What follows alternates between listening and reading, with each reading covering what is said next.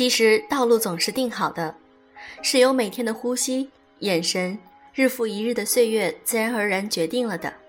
这绝非宿命论，于是才有了现在的我，在一片陌生的土地上，在房顶的水洼里，在数九严寒中，数着盖浇饭，躺在地上遥望夜空。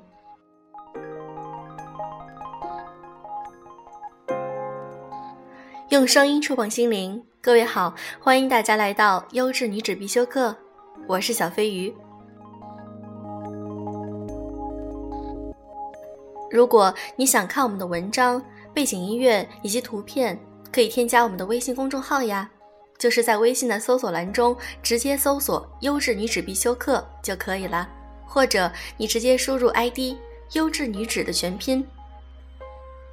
我想，每一个人小的时候都特别希望自己能够有很多很多的朋友。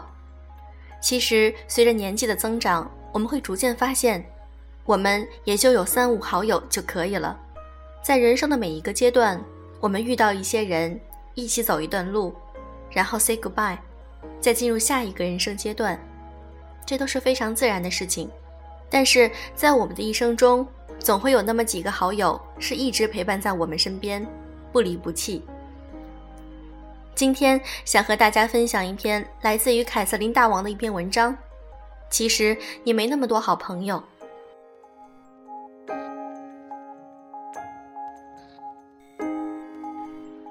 我跟她真的过不下去了。大学闺蜜跟老公吵架之后，连行李都没有顾上收，深夜从家里开车二十公里来了我的公寓。我看着面容失色、痛哭流涕的闺蜜。心里气不过，不就是离婚吗？大不了我养你啊！你来我家住，别跟那孙子过了。我说完这句话，就恨不得抢过他的电话回骂过去。我这个人平日就爱恨分明，遇上女朋友受欺负，这还了得？脑子一热，就仿佛自己受了欺负要去帮忙，想当然的要去帮姐妹打抱不平。但现实却给了我一巴掌。还未等我亲手教训那孙子，这两个人转身就和好了，闺蜜也火速怀孕，而我一想到曾经在闺蜜面前破口大骂过她的老公，在跟他们小两口见面的时候，脸上总是带了无数的尴尬。那次是我第一次意识到友情的规则之一：不要肆意评价别人的感情，也不要劝对方离婚或者分手。当然，这件事情本身也让我和原本如胶似漆的闺蜜之间有了一层看不见的东西，说不出道不清，两人也渐渐走远。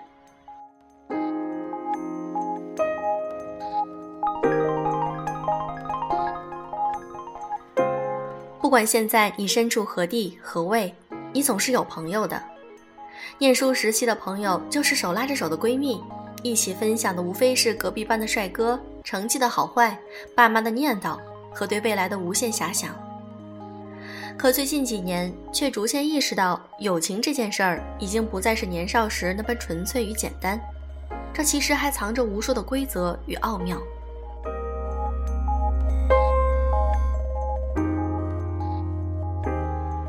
友谊也讲究步调一致。都说学生时代的友情最为珍贵。毕业后，我就很少跟同学联系了。我的小学到大学同学，有相当一部分都在我的微信里，平日里并无交集。他们中的好些人已经在家乡结婚生子，安稳地过上了朝九晚五的日子，而我只身奋斗在上海和美国之间，无暇顾及那些琐碎的家庭之事。偶尔聚会，聊起童年回忆，甚是美好。可聊到如今的事业和境况，大家却没有了共同话题。也并非是否定那些过往的美好情感，只是当我们各自纷飞，选择了不同的人生轨迹，也就无需再勉强旧相识，过好当下，适当祝福和珍重已经足够。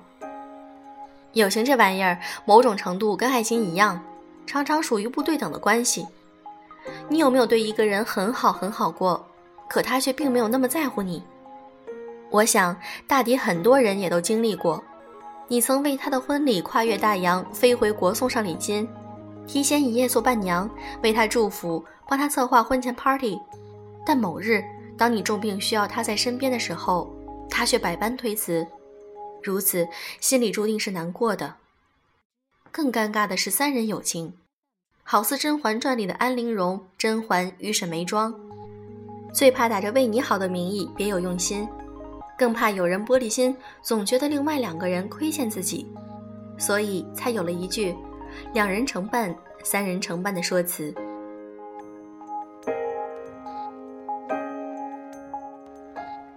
友谊也会因为利益产生裂痕。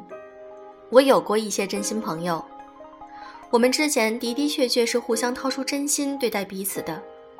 心情不好，二话不说，跨越一个城市陪对方，对方喜欢的礼物记在心上，然后给出意外惊喜。他待我也是好的，在我在美国心情低落的每一天每一刻，画着大洋彼岸给我打气和加油。每逢回国，他就来机场接我。即便是经济状况不佳，也依然会送我经济范围内的礼物，比如天冷时能盖的毯子、搬家时的锅碗瓢盆等等。可后来，因为一些经济上的纠纷，大家的情感就这么散了。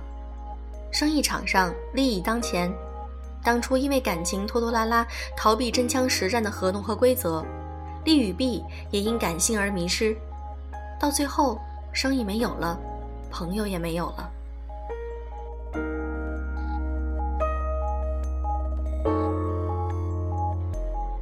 热闹而来的并非朋友。曾经目睹过一位朋友，生日的时候大摆流水宴席，在热热闹闹的上海外滩某酒吧顶层，他包下了靠近江边最好景色的房间，甚至制成了精美的卡片，发给他脑海中想到的每一个人。来来往往无数的朋友，去了就是喝酒和祝福，送上好看的礼物摆在一边，然后去跟他拍一张美美的照片。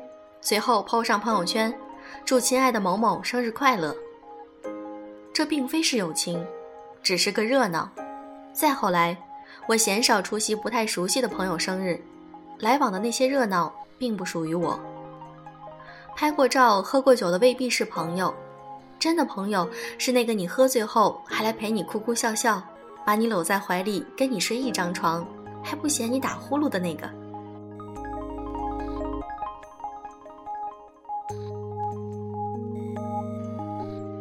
如果你在大城市里生活，人和人之间本身就有着恰当的距离，出门一次加上交通费要花上少则四五个小时，多则一天，约人的成本越来越高，了解别人的机会越来越少。看似繁花似锦的点赞之交，其实，在你脆弱、伤心、难过、迷茫的那一刻，你却不知道要喊上谁。我曾被《心灵捕手》里威尔和他的朋友之间的友谊打动过。贝尔本是名校的清洁工，而他的朋友们也是一帮不良少年。后来，他被一位教授发现他在数学方面的过人之处，将他从牢笼中保释救出，帮他做心灵辅导，让他走上了一条截然不同的人生道路。起初，他很抵制，但他的朋友们十分支持他。当他选择往上走时，他的哥们儿一起凑钱改装了一部红色轿车送他。电影结尾的时候。威尔的哥们儿去他的出租屋里找他，却发现他已经搬家。影片到此结束。威尔的朋友说：“我每天到你家接你，我们出去喝酒笑闹，那很棒。但我一天中最棒的时刻只有十秒，从停车到你家门口。每次我敲门，都希望你不在了，不说再见，什么都没有，你就走了。我懂得不多，但我很清楚。”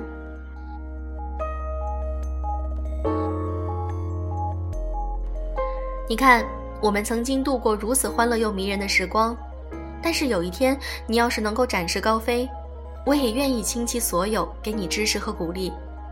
倘若你飞得足够高，离开我太远，我也并不在意，因为亲爱的朋友，与你的友谊足够美好，你只要开心，我也真心替你开心，不管我们还在不在一个世界里。其实，朋友那么多，有你就足够好。而出现过的那些人，我也足够感激。你们曾陪我走过这一场。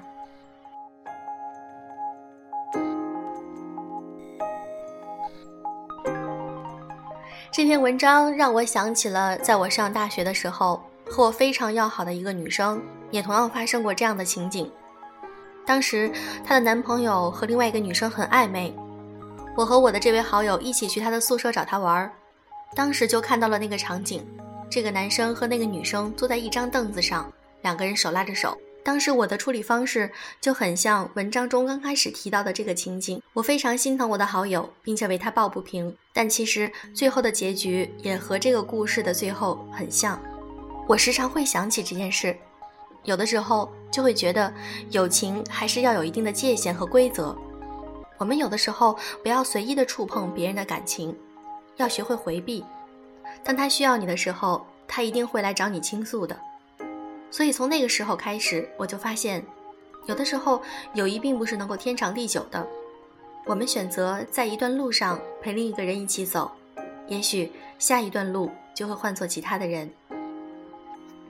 有遗憾也好，有伤感也罢，但是这就是人生啊！没有遗憾，如何称为人生呢？好了，今天的节目就是这样。如果你想看背景音乐、文稿以及图片，可以添加我们的微信公众号。优质女子必修课，在那里也有我们的一些专栏和原创文章，希望你们能够喜欢。今天的节目就是这样，祝各位早安，晚安。